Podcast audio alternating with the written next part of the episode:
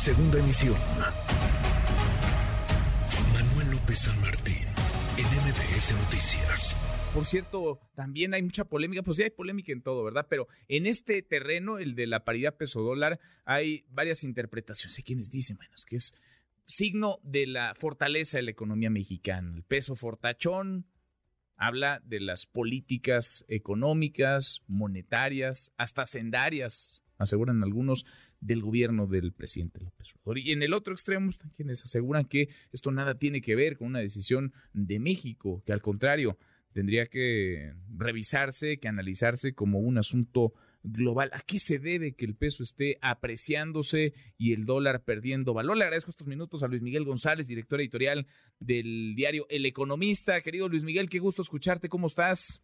Eh, gusto mío como siempre, Manuel. Buenas tardes. Gracias, muchas gracias Luis Miguel. Pues ayer nos lo explicabas en la mesa de República MX en ADN 40 y por eso quiero que se lo compartas al, al auditor. ¿Qué está pasando realmente? ¿Es una buena noticia? ¿Es una mala noticia eh, la situación de la paridad peso-dólar? ¿Y a qué factores podemos atribuir esta fortaleza del peso mexicano, Luis Miguel? Eh, en primer lugar, es una muy buena noticia y para encadenarlo con, el, con la nota anterior, que es una buena noticia sobre todo porque hace más fácil controlar la inflación.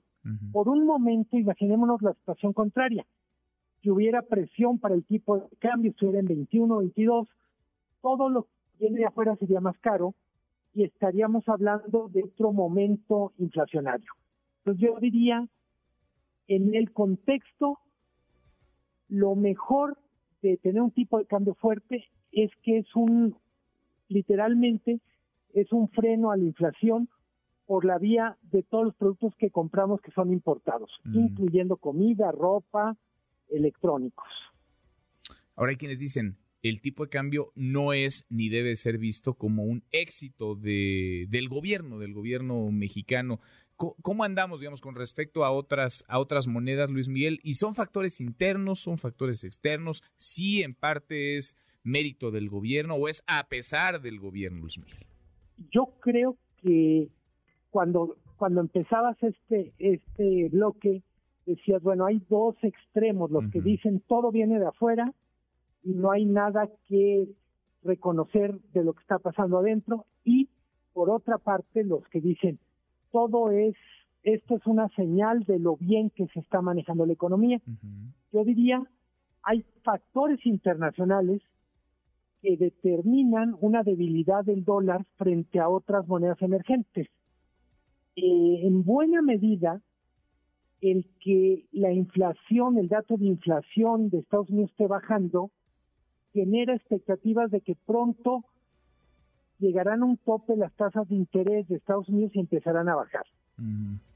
Eh, al mismo tiempo, hay un reconocimiento en un tipo de cambio fuerte de algunas cosas que se hacen bien en México. En primerísimo lugar, la autonomía del Banco de México. El que el Banco de México sea autónomo es un factor que genera confianza para la para los inversionistas que se mueven en este mercado estamos hablando de millones de dólares todos los días de compra de pesos, compra-venta de pesos con dólares. Mm. El segundo factor interno que opera a favor del tipo de cambio es el equilibrio en, en las finanzas públicas.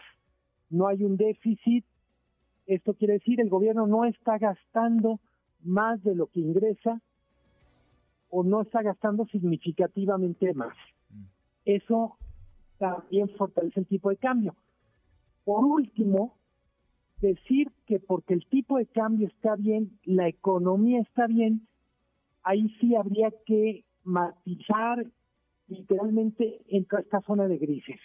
Normalmente el indicador más importante es el crecimiento del PIB. Otro indicador que para mí es muy importante es la generación de empleos de calidad, cuántos empleos de calidad genera una economía, es un factor. Y en última instancia, tenemos algunos otros indicadores que son relevantes, cómo anda el consumo y cómo anda la inversión. Yo diría, Manuel, la economía mexicana desde hace muchos años es muy buena para todo lo que tiene que ver con estabilidad y es mediocre para todo lo que tiene que ver con crecimiento. Mm. Esa es nuestra triste realidad o nuestra nuestra realidad con carita feliz, mm. si lo queremos poner en emojis para quien le guste. Pero lo, lo contextualizas muy, muy bien. Ahora, eh, eh, porque sí, a ver, hay quienes dirían, bueno, el que el peso esté eh, apreciándose frente al dólar, pues es ya decir, una buena noticia, ¿no? Y no hay otros matices, pero representa una buena para algunos, una mala para otros. Hay quien gana, hay quien pierde, hay a quien le conviene, a quien no en la economía mexicana, Luis Miguel, el que el peso esté como está, fuerte frente al dólar. Normalmente, a quien no le conviene el tipo de cambio fuerte es a quien exporta, pero también, curiosamente, a las familias que reciben remesas. Mm. Suponiendo la misma cantidad en dólares a lo largo de, un año, vamos imaginándonos una familia en donde el papá y uno de los hijos están en Estados Unidos y mandan la misma cantidad de dólares cada mes. A la hora de convertirse en pesos, esos dólares ahorita compran menos. Totalmente. Pues vale la pena ver los grises, revisar los, los matices para no irnos con la finta y ya en este país tan polarizado en donde cualquier cosa es digna de, de polémica y todo tiene que ver con el gobierno, con el presidente y así lo venden unos y otros, un bando y el otro, todo bien, todo de maravilla, todo a favor o todo en contra, todo mal, todo negativo. Abrazo, gracias, gracias Luis Miguel. Abrazo muy fuerte, Manuel. Buena, buen fin de semana. Igual para ti, muy buen fin de semana. Redes sociales para que siga en contacto: Twitter, Facebook y TikTok. M. López San Martín.